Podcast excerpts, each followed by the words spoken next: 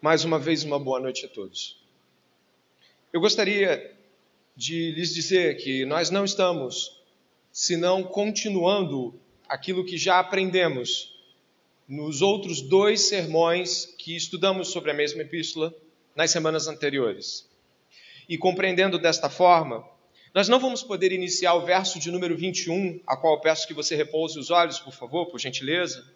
Nós não vamos poder estar ouvindo a mensagem desta noite, que começa no verso 21 com o mas, né? Mas agora nós não vamos poder fazer isso sem que leiamos os versos de 10 a 18 do mesmo capítulo. Você não vai poder entender se você não ler estes versos, que não serão reexplicados, apenas precisam ser lidos para que a contraposição que está ali no verso 21 faça sentido. Você entendeu?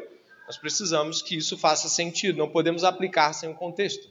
Então, leia é, com os seus olhos, não precisa falar em voz alta, mas leia a partir do verso 10 acompanhando comigo, por favor.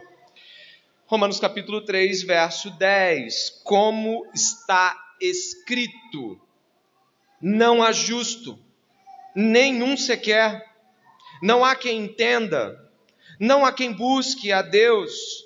Todos se desviaram e juntamente se tornaram inúteis. Não há quem faça o bem, não há nenhum sequer. A garganta deles é sepulcro aberto. Com a língua enganam, veneno de víbora está nos seus lábios. A boca, eles a têm cheia de maldição e amargura. Os seus pés são velozes para derramar sangue. Nos seus caminhos há destruição e miséria. Eles não conhecem o caminho da paz. Leia apenas o 18 comigo. Não há temor de Deus diante de seus olhos. O que acabamos de ler é a declaração bíblica acerca da condição do homem, de todos os homens, de todas as nações e tribos e povos e raças, de todos que viveram antes de nós e todos que viverão após a nossa estada neste mundo. O que quero dizer é que não estamos falando de uma situação do primeiro século. A Bíblia está apresentando, preste bem atenção no que o pastor está falando nesse momento, para você entender. A Bíblia está apresentando uma condição humana diante de Deus. Quantos homens? Todos os homens. E o trecho que você começou a ler e que será repetido em outra oportunidade do sermão está no verso 10 e você deveria novamente repousar os seus olhos sobre ele, mesmo que você o conheça. Diz assim, como está escrito, essa expressão quer dizer como está escrito acerca de nós na própria Bíblia. O apóstolo Paulo está dizendo como a Bíblia diz. É isso que ele está dizendo. Quando está escrito, ele está remontando as palavras do Velho Testamento. Como está escrito. E o que está escrito?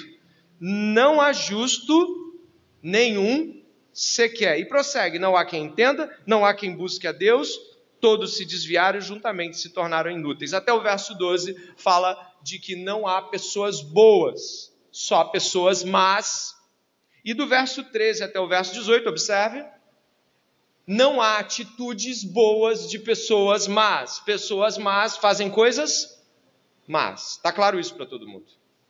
E é por isso que entender esses versículos nos dá o tom correto para entendermos o verso 21. Porque o verso 21 vai trazer uma contraposição a uma situação anterior. Amém? Está claro, né? Acho que para não perdermos o contexto. Então, se não há pessoas boas e atitudes boas hum, são exatamente de pessoas boas e elas aqui produzem só maldade, a, a língua urde engano, todo tipo de maldade é pensada, se você observar, não somente elas fazem maldades, como cogitam maldades, as maldades estão cogitáveis na mente, as pessoas estão urdindo seus horrores contra uns contra os outros. Ponto. Parei aqui onde estávamos semana anterior. Ponto. O homem é mau, injusto e só faz coisas más e injustas. É a Bíblia que está dizendo, não é o pastor André, é a Bíblia que está dizendo. Se você crê na Bíblia, você deve crer nisso. Se você crê que a Bíblia é a palavra de Deus, não pode excluir um pedaço dela, tem que ter nela toda, você tem que crer. Se você separar um pedaço da Bíblia para não crer, você vai escolher segundo o seu próprio coração. A Bíblia toda é a palavra de Deus e ela diz que somos maus. Ponto. O que acontece é que a reação quanto a esta maldade pode muitas vezes não ser proporcional à declaração que a Bíblia diz. Eu gostaria de ilustrar isso, mas antes deixar claro a divisão do sermão para que você possa organizar a sua mente, por favor. O mas, agora, 21a. Em seguida, a justiça de, a justiça de Deus se revelou. Como e por que Deus fez isso? onde fica o orgulho. Estas são quatro etapas de compreensão do que nós vamos ouvir esta noite. E se você quiser anotar, você pode fazê-lo se quiser. Mas eu gostaria de ilustrar essa condição de reação humana quando o ser humano cai em si com duas coisas que são cenas. Uma foi eu quem vivi e a outra é cena histórica, que todo mundo se correr um pouquinho atrás da internet vai descobrir como ela se processou. Eu quero começar discorrendo antes de pedir para o Alan colocar uma imagem. Eu quero discorrer aqui, estamos em mas agora. Nós vimos a maldade humana sendo exposta diante dos nossos olhos através das Escrituras. Eu gostaria de trazer um relato, e vocês sabem como eu sou insistente com a Segunda Guerra Mundial, não? Talvez eu já pudesse ter feito alguns sermões assim, juntados os pedacinhos e só sobre sermões sobre a Segunda Guerra Mundial, mas é, é, fonte inesgotável quando a gente descobre que na história Deus se revela, ou mesmo pode ser percebido através dela, ou ainda assim, através das situações históricas, nós podemos trazer um quadro da humanidade, correto? Então não, não fique chateado, eu vou incluir outras coisas em outros sermões. A Segunda Guerra Mundial foi a última maior guerra de todas que tivemos, em termos numéricos, em termos de mortes, em termos bélicos, em termos de interação entre as nações que confrontavam-se umas às outras. A Segunda Guerra Mundial, de 1939 até 1945, cerca de agosto de 45, a, a, esta guerra foi a maior das guerras até então. E ela foi uma guerra filmada, uma, uma guerra fotografada, uma guerra que teve relatos é, de pessoas que algumas ainda estão vivas, poucas, mas algumas ainda estão vivas, e eu gostaria de me concentrar em uma cena específica para que você possa entender como os seres humanos às vezes não sabem reagir ao que ouviram, por exemplo, esta noite. Ali no finalzinho de 1900 da, da guerra, ou, na verdade, mais ou menos ali entre abril, maio e junho, já perto do final da guerra, que seria em agosto, os Estados Unidos e a Inglaterra conseguiram chegar até a Polônia e quando eles chegaram até a Polônia, eles encontraram uma coisa que as pessoas diziam que existia, mas que ainda não havia sido fotografada e nem tampouco poderia ser percebida, senão com os olhos atemorizados e atordoados dos soldados britânicos e norte-americanos. Eles encontraram, abandonados, já sem os soldados nazistas alemães, os campos de concentração os campos de concentração, dentre eles Auschwitz, o mais famoso, traziam a imagem periptória dos horrores da guerra. Lá, pessoas eram forçadas a trabalhos, torturadas, e quando suas forças já haviam se esgotado, elas eram queimadas, vivas, ou mesmo deixadas a morrer sem comida, ou eram alvos de tiros aleatórios, e você pode assistir a lista de Schindler para ver um pouco disso. Mas onde eu quero chegar? Os campos de concentração, como a imagem aqui nos apresenta, esta é uma foto de um soldado norte-americano. É, isso aqui não é nada perto de se você for explorar outras cenas que eu fiz questão de não trazer aqui, porque o confronto não tinha que ser com Auschwitz, mas com o nosso próprio coração. Esta imagem mostra crianças por detrás de arames. Os norte-americanos e britânicos encontraram pessoas agarradas em arames que já não conseguiam se mover, pele e osso quando eles souberam, quando o mundo soube dos campos de concentração de Auschwitz e os demais campos poloneses, houve uma fúria que já existia de modo muito denso contra a pessoa de Adolf Hitler, mas o, o líder nazista, né, o líder da Alemanha, o, o, uma das molas propulsoras dessa cadeia maldosa de cinco, seis anos de, de violência, Mas as pessoas tiveram uma fúria tão profunda contra Hitler, contra Mussolini, contra os líderes principais, que inclusive havia comentários do que se fariam com estas pessoas pelas maldades que foram assinaladas em Auschwitz e outros campos de concentração. As pessoas queriam pegar eles para arrebentar com eles devagar. Estou sendo claro até aqui? Em abril do mesmo ano, pegaram Mussolini. O líder italiano e sua amante foram pegos tentando fugir da Itália. Mussolini e Hitler capitaneavam a Segunda Guerra Mundial contra os demais países a qual costumamos chamar de aliados. Preste atenção, pegaram Mussolini e meteram bala nele até dizer chega. Os primeiros tiros não mataram. Então eles começaram a espancar Mussolini e a sua amante de tal forma, e eu não eu fiz questão de não trazer esta foto para cá. Você não consegue definir um rosto no que ficou dele. Depois pegaram, amarraram ele e a mulher em praça pública, pendurados de cabeça para baixo, para execração pública, e eles, se você vê a imagem, é, é atordoadora. Ele sofreu por horas. E ele zombava, dizem alguns soldados, diziam: Não bata no meu rosto, gosto do meu perfil. A maldade permaneceu inerente a ele desde o princípio até o fim. Mas o que eu quero dizer é que quando Adolf Hitler, o líder nazista, soube que Auschwitz e os demais campos de concentração haviam sido revelados ao mundo, ele ficou muito preocupado. Então ele soube que Benito Mussolini havia sido espancado e torturado lentamente em vingança de suas maldades pelas pessoas que o pegaram Adolf Hitler começou a uma, em duas semanas a ter ainda mais tremores e desespero, e alguns dos seus principais oficiais disseram que ele havia ficado louco pelas medidas que queria tomar. Os soviéticos começaram a fechar a cidade de Berlim, os russos foram fechando cada vez mais, e numa distância como daqui, mais ou menos até o centro ali da nossa cidade, onde ficava o bunker de Hitler, soube-se e disseram para ele: Olha, já chegaram sabendo o que havia acontecido com Mussolini e sabendo de que a cidade era tomada, Adolf Hitler pegou dois frascos de veneno. Sua amante Eva também foi com ele até um quarto no bunker. E aí então ele deu um tiro na própria boca e ela também. Por que eles fizeram isso? Hitler temia o que iriam fazer com ele. Ele viu a ira que viria na direção dele e a sua reação foi de autoeliminação para fugir dos terrores, dos crimes que queriam vingança lenta e proporcional na mente daqueles que o pegariam. Os russos seriam ainda piores do que os italianos da, da guerrilha que pegaram Mussolini. Os russos eram terríveis. Preste atenção e ele sabia o que iam fazer com ele. A sua mente já está entendendo o que eu estou falando. Ele viu que viria uma ira tremenda.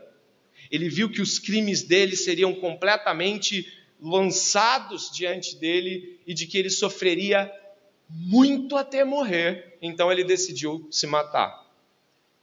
Tudo bem, mas o que está acontecendo? Um homem entendeu isso com a ira dos homens sobre seus crimes assim que ele descobriu que eles sabiam. Infelizmente, não temos a mesma proporção de compreensão da ira que está vindo sobre nós e que é muito mais violenta e forte, porque os crimes cometidos por nós, a qual Deus usa o termo pecado, são contra um Deus perfeito, limpo, completamente santo. E este Deus está vindo na direção dos homens para cobrar os seus pecados, e eu posso lhe garantir: o dia que Deus aplicar toda a sua ira será muito pior do que o que fizeram com Mussolini ou fariam com Hitler. E a reação humana ante ao fato de que é dito de que o juízo está a caminho é de completa passividade. Então vou me matar, não adianta, vai estar diante dele. Dr. Mark Lloyd Jones, pregador do século XX, proeminente, disse, bradando em um dos seus sermões: O mundo precisa ser lembrado do julgamento. O problema está no coração humano. O mundo inteiro precisa saber que está correndo na direção do juízo final.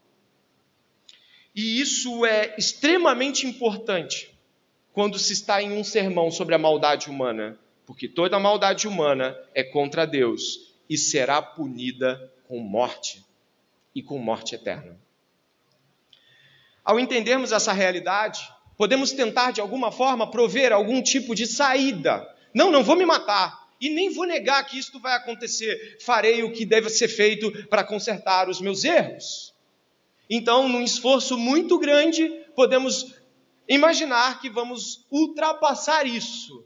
Ultrapassar isso. Teremos força para chegar ao outro lado da eternidade corretamente vivos, dignos e justos. A gente tem ideias sobre isso, eu vou lhe contar uma última história sobre isso.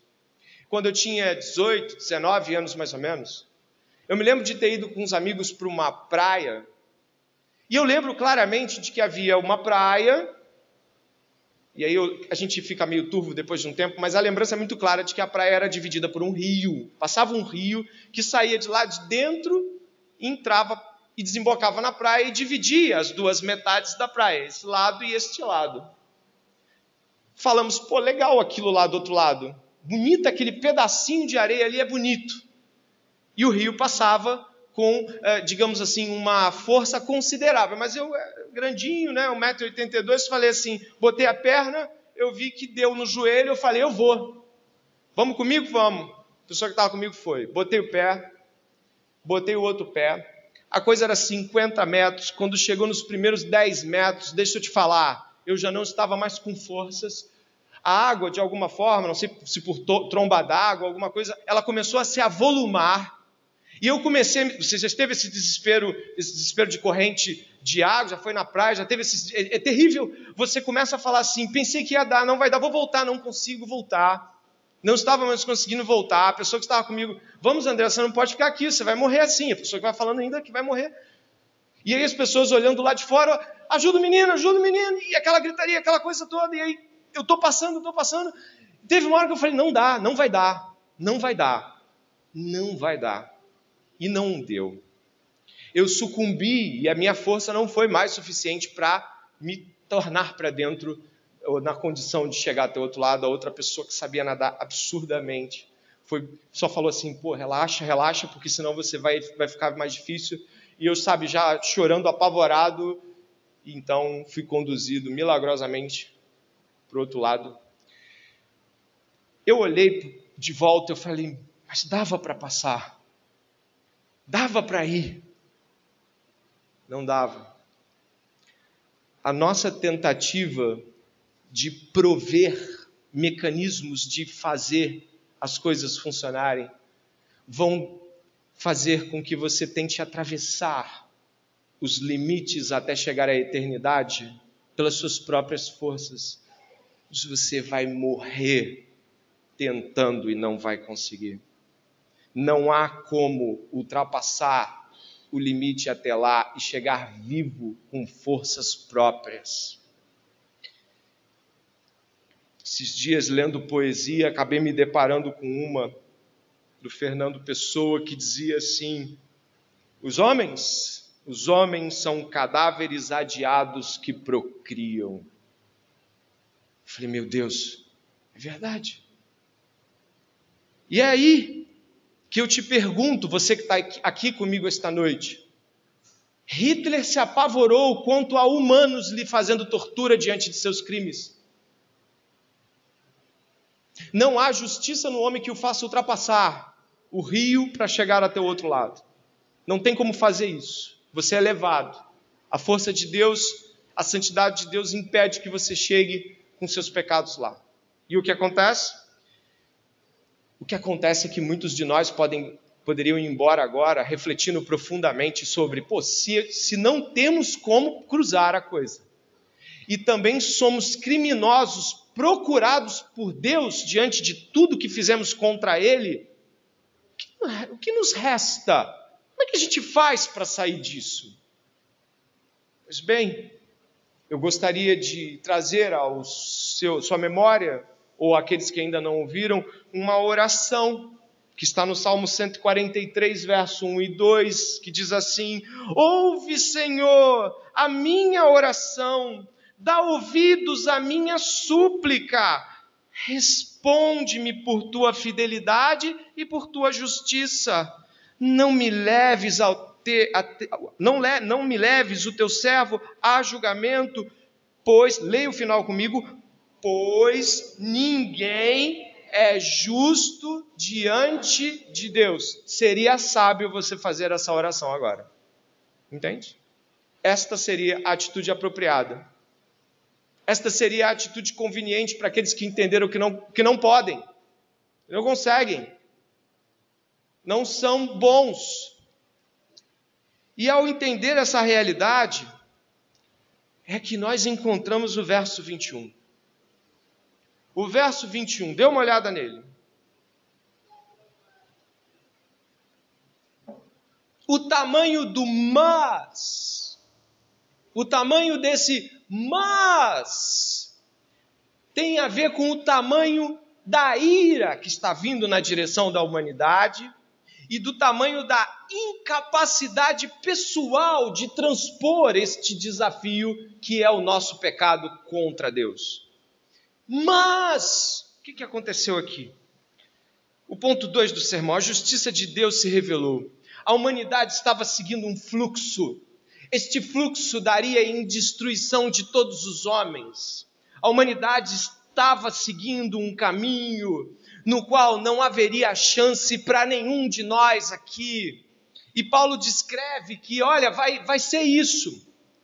Ele passa o capítulo 1, 2 e 3, descrevendo a condição da humanidade e a condição de cada um de nós aqui hoje. E sabe o que, que acontece no mas? Paulo está dizendo que aconteceu alguma coisa. Preste atenção. Aconteceu alguma coisa. Alguma coisa quebrou o fluxo.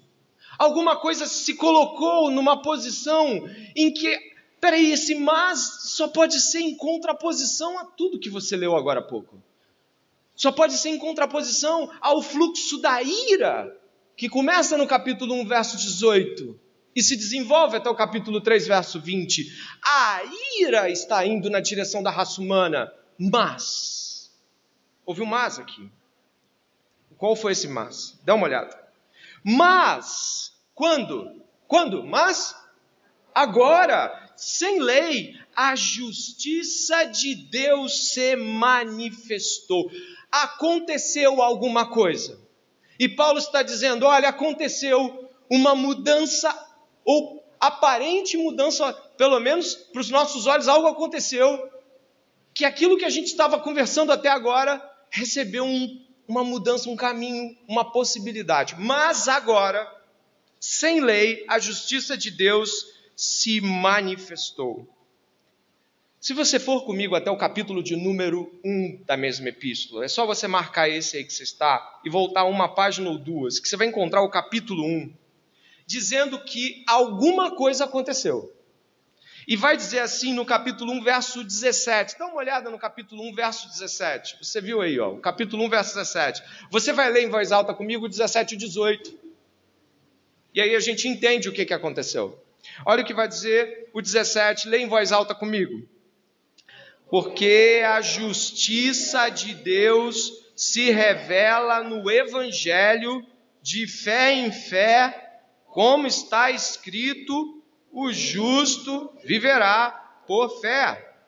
A ira de Deus se revela do céu contra toda impiedade e injustiça dos seres humanos que, por meio da sua injustiça, suprimem a verdade. Mas aconteceu uma coisa: a justiça de Deus se revelou. Como assim se revelou? a palavra, eu coloquei ali, sabe aquela palavra se revela? Você está vendo ali? Se revela? A palavra em grego é Apocalipse, e aqueles que já leram a Bíblia conhecem essa palavra como título de um outro livro, o Apocalipse de Jesus Cristo, o último livro da Bíblia, o Apocalipse. Significa que, porque a justiça de Deus se revela, Apocalipse quer dizer livro da revelação. Algo estava oculto, que foi o quê? Revelado. Algo não estava perceptível e foi demonstrado. Você leu no capítulo 3, verso 21 que, que a justiça se manifestou. Não estava visto desta forma, agora é visto dessa forma. Então o apóstolo Paulo está dizendo que duas coisas se revelaram. Ele está dizendo que a justiça de Deus, Apocalipse, se revelou, e está dizendo também que a ira de Deus se revelou. E elas duas estão uma do lado da outra. Mas ele não desenvolve o argumento da justiça aí. Ele desenvolve, você pode olhar, o verso 19, o verso 20, até o verso uh, 20, 32, ele vai desenvolver o argumento da ira que se revela. E neste momento aqui, esta ira que se revela, já já nós vamos falar sobre ela, mas antes eu quero dizer, Paulo está surpreendendo as pessoas e dizendo que alguma coisa que aconteceu e que ele vai explicar mudou o destino de todas as coisas. E você que leu a Epístola aos Romanos e vai encontrar os desdobramentos da Epístola aos Romanos, você vai ver que a justiça que Paulo vai dizer que mudou todas essas coisas, mudou a religião como eles conheciam. Mudou a relação entre gentios e judeus. Mudou a esperança quanto ao futuro. Mudou a relação espiritual com as coisas de Deus. Mudou a ética, ou seja, o comportamento das pessoas. Esta justiça ela mudou tudo. Essa justiça que foi revelada por Deus. E este fato, e aí você volta para o capítulo 3, sem perdas, está pertinho. Este fato é testemunhado pela lei e pelos profetas. Olha aí na sua Bíblia. Testemunhado significa que isto foi pronunciado por Moisés, né? o Pentateuco pronuncia isso, os profetas pronunciam isso, e o que está sendo dito é: foi anunciada uma justiça, e ela se revelou. Não, não, talvez você não vai encontrar no Velho Testamento todos os detalhes da justiça que havia de se revelar, mas ela se revelou. E agora, Paulo vai surpreender os seus leitores quando ele vai dizer como ela se revelou, porque todo mundo estava esperando que ela se revelasse. Né? A justiça e a ira de Deus precisavam ser reveladas, precisavam ser consumadas, mas ninguém imaginava que elas seriam consumadas tais como foram. E é por isso que nós estamos aqui debruçados para falar de um tema que ainda vai nos levar a 35 minutos de sermão, chamado Justiça de Deus, ou, na sua aplicação direta a nós, justificação. A justificação foi anunciada e revelada.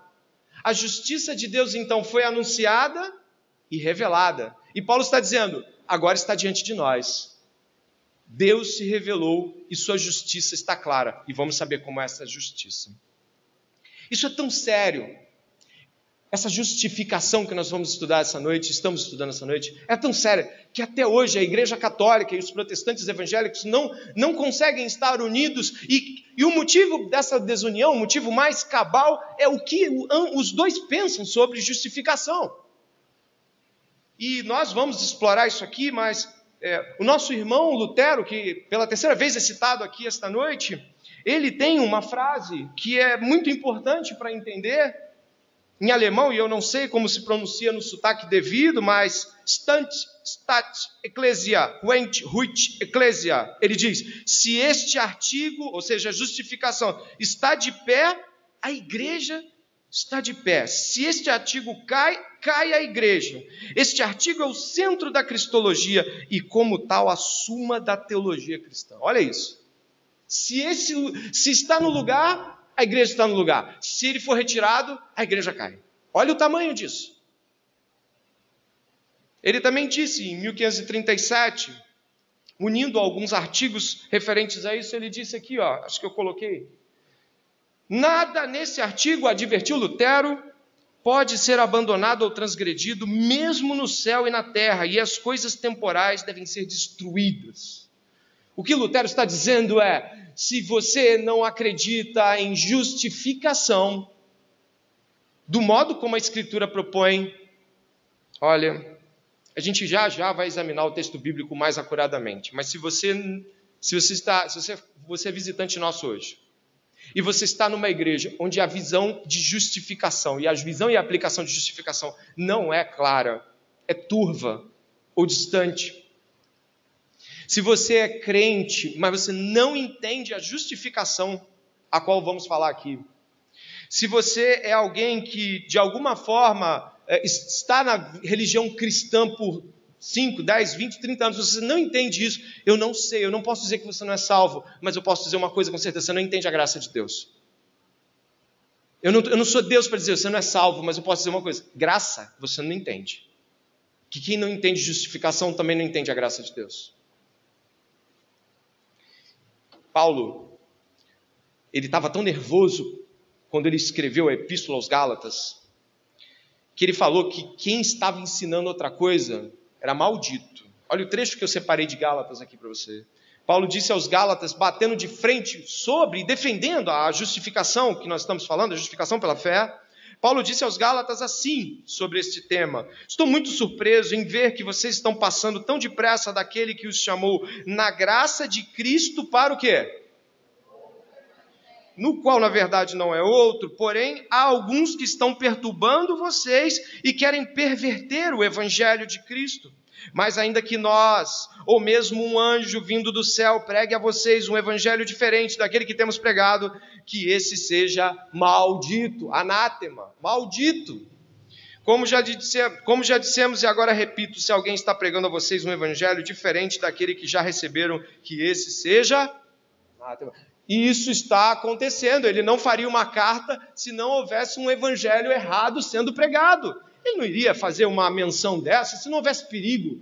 Ele não iria fazer uma recomendação de vai ser maldito se já, os malditos já não estivessem gritando alto. E ele está afirmando que existe um falso evangelho, a qual ele chama de outro evangelho. Um evangelho mentiroso, a qual seus pregadores são malditos e os seus ouvintes amaldiçoados.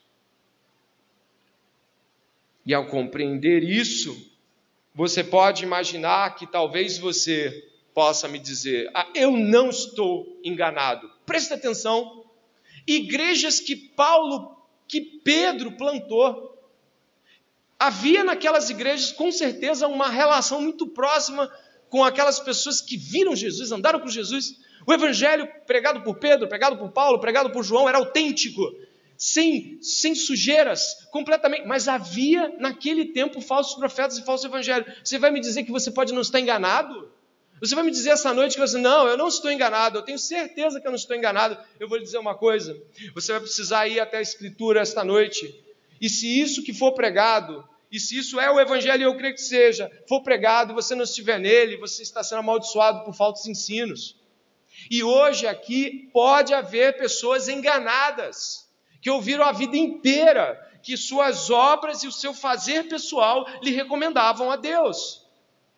De que se elas fizessem determinadas coisas, seriam pessoas melhores. E por isso, e por crer nas Escrituras, cremos que há pessoas que podem ser enganadas, tanto quanto foram naquela época e são hoje. Paulo vai dizer, óbvio, claramente, de que essa realidade já está em andamento. No verso 18, ao qual me remeto de novo, no capítulo 1, verso 18, acho que eu até tenho aqui a menção já, vai dizer o seguinte: a ira de Deus se revela do céu contra toda impiedade e injustiça dos seres humanos, que por meio da sua injustiça suprimem a verdade. A ira de Deus se revela, ela já está em andamento.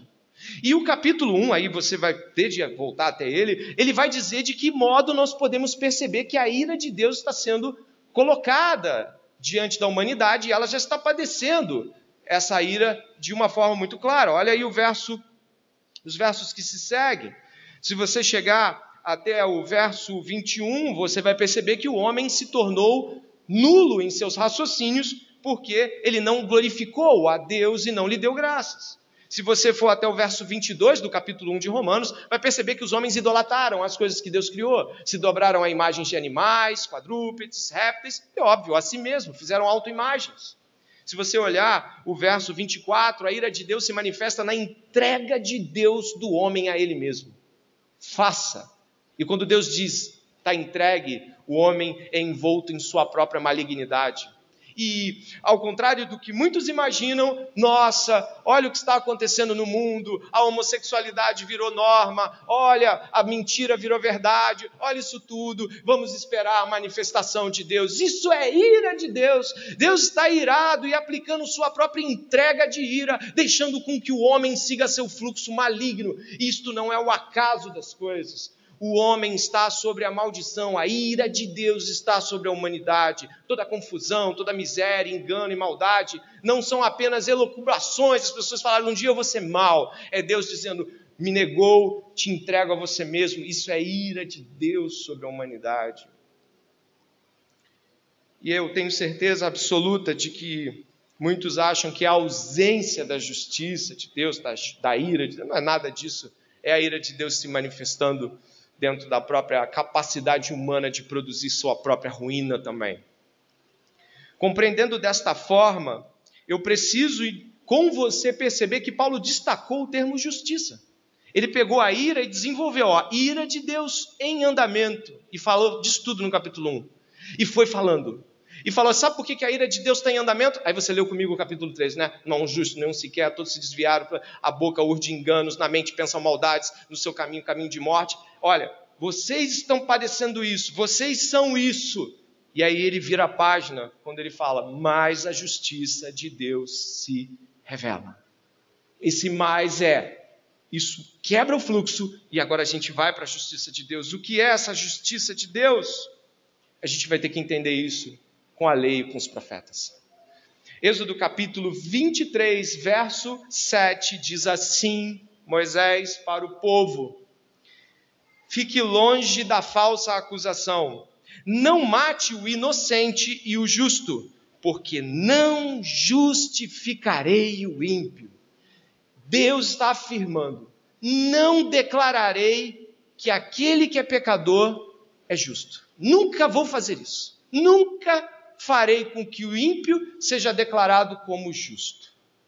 E diz mais: fala, fique longe da falsa acusação. A falsa acusação decorre de uma atitude de coração mentirosa. O cara está falando e alguém está sendo julgado como culpado, mas o coração dele está falando outra coisa. Ou seja, ele está mentindo. Existem duas coisas acontecendo aqui: uma ação judicial, alguém está sendo condenado à morte judicialmente, por uma atitude de coração subjetiva interna de alguém.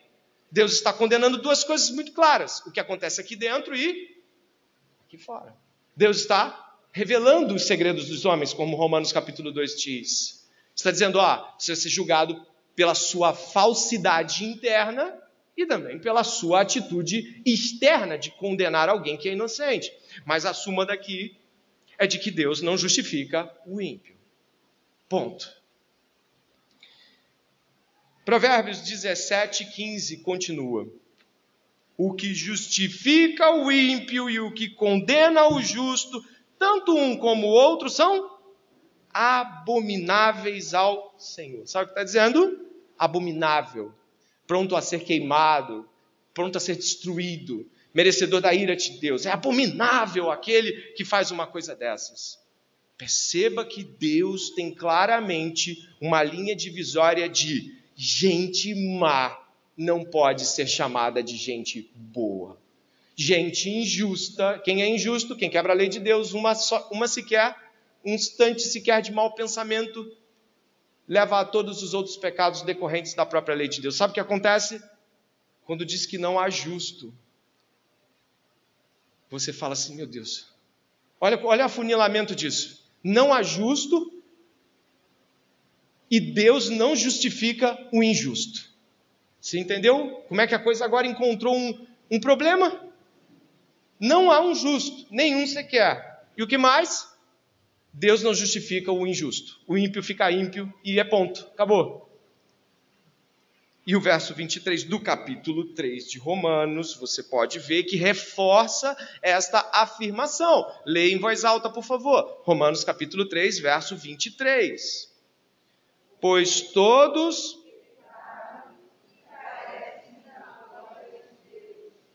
Ok? Sabe o que significa isso? Todos pecaram. Vamos, vamos unir as coisas de modo correto. Vamos lá. Porque a gente vai para o final agora. Todos pecaram. Não há um justo. Ninguém busca a Deus. Deus não diz que o injusto é justo em hipótese alguma.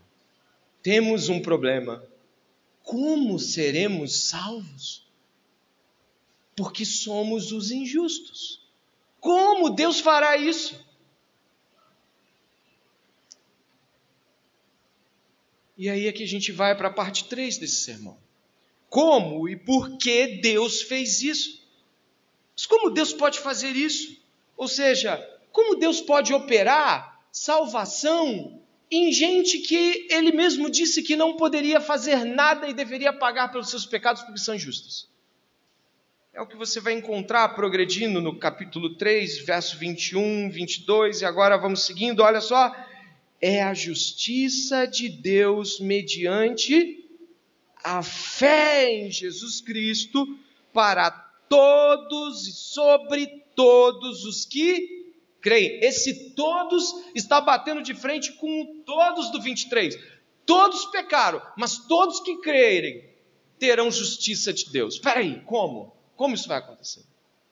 Vai dizer, vai dizer. Verso 23: Pois todos pecaram e carecem da glória de Deus, sendo justificados gratuitamente por sua graça, mediante a redenção que há em Cristo Jesus. Olha só isso que maravilha que você vai ler agora. Glória a Deus por esse trecho que você vai ler agora. Estava tudo perdido, não tinha como gente ruim que nem eu e você. E se você não admite que é ruim, você não admite que a Bíblia está falando a verdade e você está incorrendo exatamente naquele ponto que Paulo falou. Aqueles que estão sob a ira de Deus suprimem a verdade de Deus com a mentira. Ao dizer, não sou mal como a Bíblia diz, você já está cumprindo a Bíblia. Você está dizendo o seguinte: está sob a ira de Deus. Se você não é tão mal como a Bíblia diz, você já está sob a ira porque está negando que Deus fala a verdade.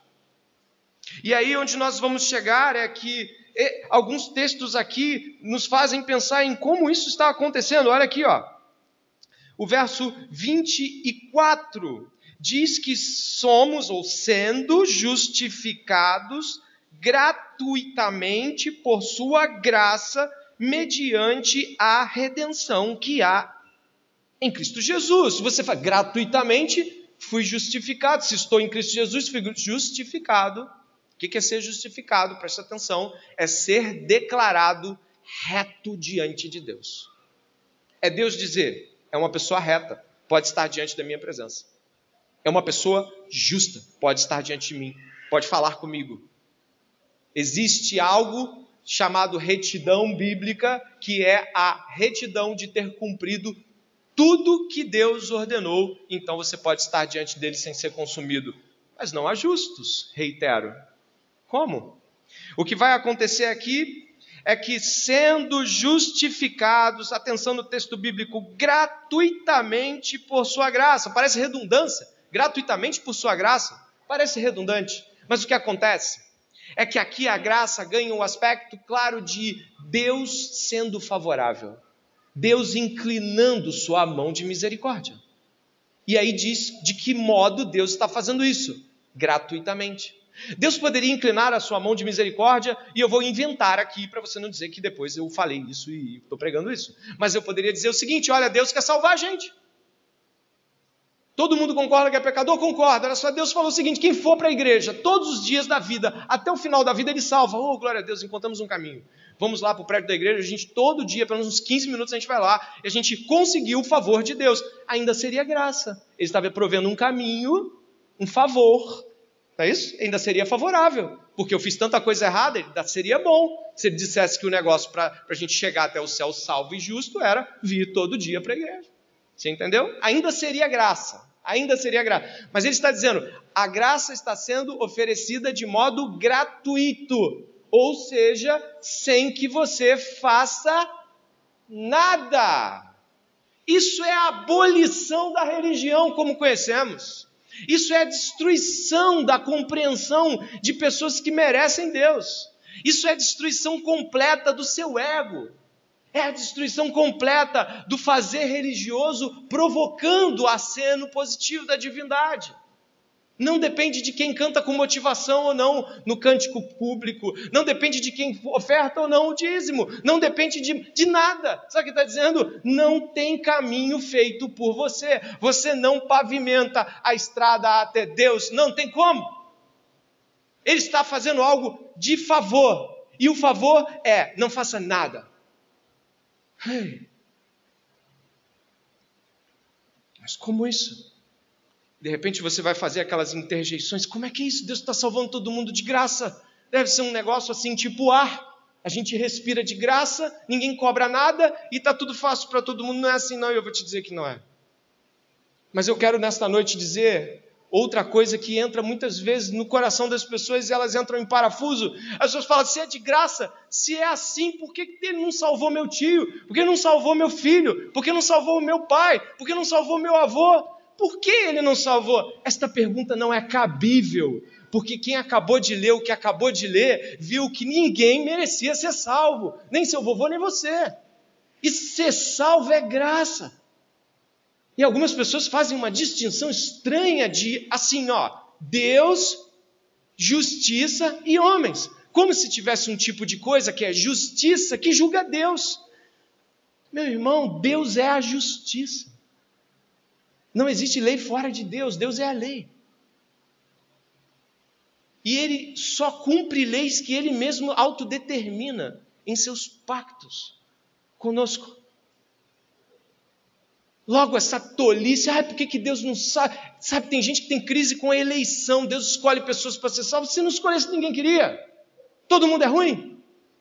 Então pare de tentar julgar alguém que está buscando salvá-lo. Isso é de uma ingratidão brutal. Todos merecem o inferno, eu e você inclusive. Vamos parar de fingir que temos alguma coisa boa. E o que vai ser dito aqui é que Deus salva porque Ele estende o seu favor de modo gratuito, sem que o homem faça nada tanto de religião quanto de vida, leis morais, montar orfanato, ser bonzinho, fazer doações, e em todas as religiões que você quer fazer. Sabe, eu vou dizer uma coisa: todas as religiões dependem de algum fazer, a não ser o cristianismo. Porque a raiz do cristianismo é gra graça, graça gratuita. Na raiz do cristianismo, ninguém faz nada para alcançar Deus. Estamos terminando. E essa graça não é tipo o ar. O ar é de graça. Respira todo mundo aqui, não é verdade? Não tem nenhum problema. Todo mundo respira. É graça assim, é graça de grátis assim. É como você entra no, no supermercado, estão lançando uma nova marca de biscoitos, e aí não precisa pagar, e todo mundo entra e pega de graça. Cuidado com isso. Cuidado para achar que só porque é de graça não tem valor e uma frase importante: a salvação é de graça, mas seu valor é infinito. Logo, ao pensar sobre isso, reconhecemos de que há algo mais no texto além de que fomos justificados. Recebemos declaração de justiça mediante a graça, gratuitamente mediante a graça. Vai dizer o seguinte, olha, vai dizer o seguinte, ó, a justiça, verso 22, a justiça que Deus, mediante a fé em Jesus Cristo, para todos e sobre todos os que creem, porque não há distinção, todos pecaram e clarece da glória de Deus, sendo justificados gratuitamente por sua graça, leia comigo, mediante a redenção que há em resgate. Pessoas foram resgatadas, estavam perdidas, foram resgatadas há uma ação de Deus e essa ação de Deus ainda coloca você na posição de, mesmo sendo ofertada a graça, presta atenção, mesmo sendo ofertada a graça, mesmo sendo ofertado de graça, totalmente gratuito, você não se move se Deus não resgatar. Olha a inabilidade humana. Resgatados, redimidos. E aí o que vai acontecer é o verso 25 tem valor infinito. Mas como ele, como isso pode ser lido assim? Olha o verso 25.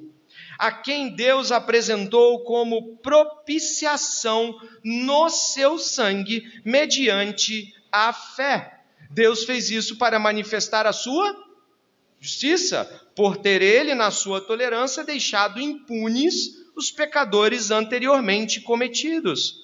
O sangue de Jesus foi o preço pago para que Deus fosse e é o justo Deus que cobra do pecado a sua devida justiça, o castigo do pecado deve ser castigado, aquele que peca tem que morrer, e ao mesmo tempo Deus é justo. Em Cristo Jesus temos Deus sendo o justo e ao mesmo tempo o justificador. Abra comigo em Levíticos capítulo 16. Você vai ver algo muito interessante. Lá no começo da sua Bíblia, terceiro livro. Levíticos, capítulo 16, verso 11 e 16. Existe uma palavra que você leu em Romanos chamada propiciação. Essa palavra precisa ficar clara. O capítulo 16, no verso 11, diz assim: quando Deus falou a Moisés e deu ordens claras sobre o que vamos ler, preste atenção no que vamos ler. Arão, verso 11, 16, 11: Arão fará chegar o novilho da sua oferta pelo pecado. Você está lendo isso? Arão fará chegar o novilho da sua oferta pelo pecado e fará expiação por si e pela sua casa. Matará o novilho da sua oferta pelo quê? Pelo pecado. Pegará também de sobre o altar o incensário cheio de brasas de fogo diante do Senhor, e dois punhados de incenso aromático bem moído, e trará para dentro do véu. Porá o incenso sobre o fogo, diante do Senhor, para que a nuvem do incenso cubra o propiciatório, que está sobre a arca do testemunho. Assim, Arão não correrá o risco de ser morto. Ele pegará um pouco do sangue do novilho e com o dedo o aspergirá sobre a frente do propiciatório. E diante do propiciatório aspergirá sete vezes do sangue com o dedo. Depois matará o bode da oferta pelo pecado, que será para o povo. Trará o sangue do bode para dentro do véu e fará com que esse sangue, como fez com o sangue do, do novilho, ele o aspergirá no propiciatório e também diante dele. Verso final: Assim fará expiação pelo santuário por causa das impurezas dos filhos de Israel e por causa das suas transgressões e de todos os seus pecados. Fará o mesmo pela tenda do encontro que está com eles no meio de suas impurezas. Repare que o sangue desse animal que nós lemos é deitado, é derramado sobre o propiciatório. Havia uma arca e dentro dela eram colocados os dez mandamentos que Deus deu ao povo. A lei estava lá dentro. Em cima desta arca havia uma tampa de madeira. Esta tampa, madeira coberta de ouro, ela era cercada por dois querubins, assim, ó, fechando com as asas em cima. Aquilo é tal como a presença de Deus, o trono da misericórdia de Deus, onde ele derramava sangue que cobria a lei, ou seja, a lei está aqui dentro, o sangue era derramado, ele cobria a lei, e os pecados eram espiados, perdoados. Essa propiciação é o que Paulo está usando para explicar que no Velho Testamento ela apontava para o que Jesus faria. Os homens e mulheres que foram salvos por Jesus Cristo naquela época creram de que Deus perdoa pecados, e isso lhe foi imputado por justiça em Cristo Jesus. E hoje nós, a qual a justiça foi claramente revelada, cremos que pelo sangue de Jesus, unicamente, e quando falamos sangue de Jesus, nós cremos em tudo que a Bíblia fala sobre Jesus. Como ele viveu, como ele morreu, suas promessas, seus mandamentos. Crer no sangue de Jesus é crer, viver como ele, andar nos seus mandamentos, cumprir as suas, os seus estatutos. Tudo que Jesus falou é a verdade para todo crente, porque a pessoa tem essa abstração, esse crer vazio. Eu creio em Jesus, mas não é como ele. Por quê? Porque não creu. Quem crê anda como ele creu no seu sangue, foi mudado por dentro, agora externaliza obras de justiça pelo sangue de Jesus que creu. E aí voltamos a Romanos.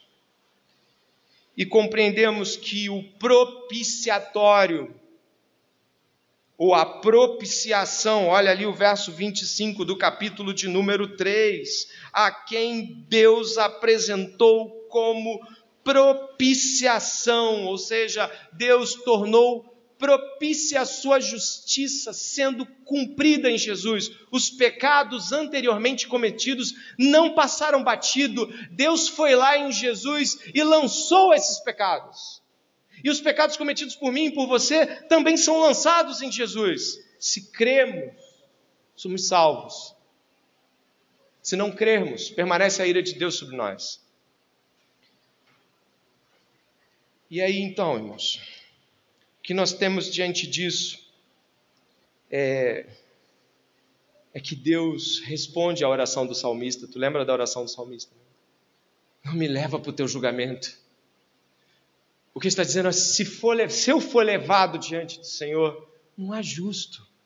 Basicamente, o que o salmista estava falando no Salmo 143, verso 1 e 2, era o que? Se o Senhor me levar para diante do Senhor com quem eu sou, não tem chance. Não há chance. Estou perdido. Então Deus, não podendo tornar o ímpio justo, senão pela cobrança de sua justiça a ele, Deus em Cristo, Deus encarnado, Jesus Cristo é a oferta de sacrifício pelos pecados do seu povo. Jesus Cristo, por ter valor infinito em seu sangue, o sangue de Jesus tem valor infinito, significa que o sangue de Jesus pode salvar tantos quanto ele quiser, porque ele não é apenas homem, ele é homem, Deus. O sangue dele não tem o mesmo valor que o teu. E nem poderia, tu é pecador, mas ainda que tu fosse justo, só poderia cumprir por si mesmo diante de Deus. Mas ninguém é justo. E Jesus Cristo, em seu amor e bondade, derramam sobre todos os que creem salvação gratuita. E aí, é claro, o verso 27 vem aonde fica o orgulho. Onde fica o orgulho? Em algumas Bíblias, a jactância palavra similar. Onde fica o orgulho?